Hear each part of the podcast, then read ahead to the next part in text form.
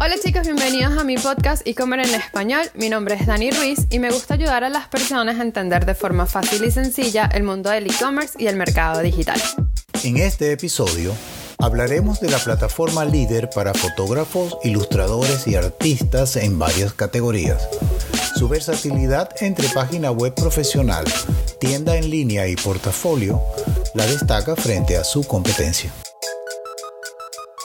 Últimamente la plataforma Squarespace se me aparece mucho. No tengo claro si es por la publicidad o porque he estado muy metida en palabras claves tipo e-commerce, plataforma, portafolios, etc. Pero me pareció interesante hacer un episodio dedicado a ella, ya que hay muy poca información en español si comparamos el contenido que he encontrado en inglés. Tengo que admitir que me sorprendió mucho la plataforma porque no le tenía mucha fe. Vamos a comenzar con definirla. Y es que Squarespace es una plataforma donde podrás crear y gestionar webs. En términos técnicos, es un sistema de gestión de contenidos. En español sería algo así. En Squarespace puedes crear sitios web tipo blogs, tiendas online o portafolios. ¿Qué podemos encontrar en esta plataforma además de la creación web? En Squarespace tendrás la integración de dominio, hosting ilimitado, plantillas y plataformas para gestionar tu web luego de pagar una suscripción. A esto en el mundo digital lo llamamos plataforma con servicio integral. Muy lindo todo, pero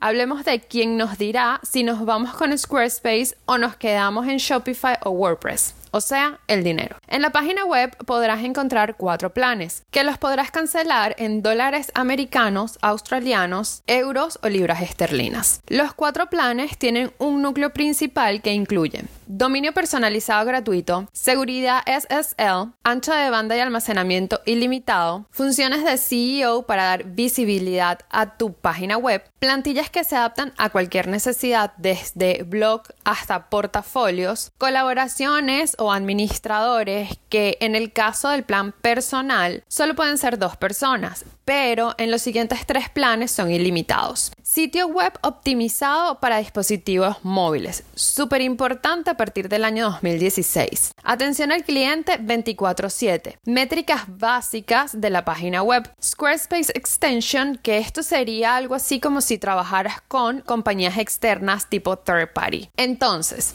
hasta aquí es lo básico que podrás encontrar en un plan con esta plataforma. Los siguientes tres planes incluyen correo electrónico profesional de Google, integraciones y bloques especiales, personalización completa del CSS y el JavaScript, análisis del marketing y las integraciones necesarias para un e-commerce. Si quieres saber cuáles son en detalle estas integraciones, te invito a pasar por mi página web losdanitips.com que estaré dejando por allí el cuadro completo de estas. Bien, el plan personal es el más básico para los que están comenzando y su costo es de 12 dólares americanos al mes. Luego está el plan business, ideal para webs de servicios, portafolios o blogs que aún no tengan un e-com desarrollado. Tiene un costo de 18 dólares americanos al mes y este plan está subrayado como el más popular. Luego le sigue la tienda online básica con funciones sencillas para un e-commerce sin cobrar un porcentaje por transacciones tiene un costo de 26 dólares americanos al mes. Y por último está la tienda online avanzada. Tiene funciones extras como la recuperación automática de carritos de compras, tarjetas de regalo, opciones de envíos avanzados, vender por suscripciones, entre otras. Y su costo es de 40 dólares americanos al mes. Pasemos a la pregunta del millón. ¿Es funcional para mi negocio? Te daré una lista de preguntas tipo yes no question y si la mayoría son sí, la plataforma es para ti. De caso contrario,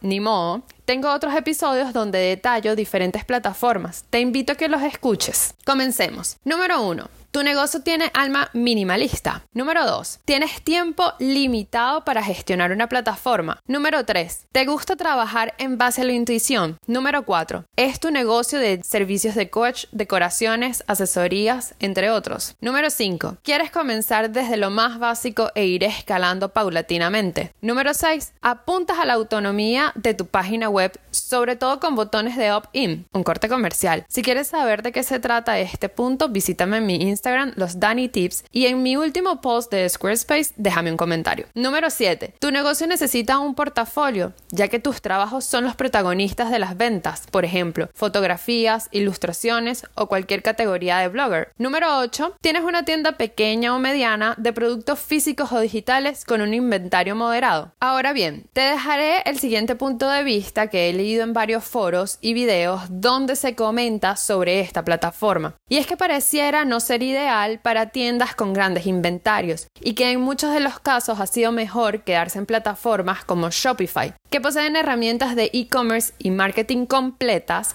adaptables a las necesidades del volumen de venta. Por otra parte, si estás en una fase de proyecto o hobby y tu poder de inversión no es tan amplio, es mejor establecer tu presencia digital con plataformas como wordpress.com o Blogger, aunque este consejo es en general para cualquier plataforma. ¿Aprendiste? Pues bien, visítame en mis redes sociales que las puedes encontrar como los Danny Tips.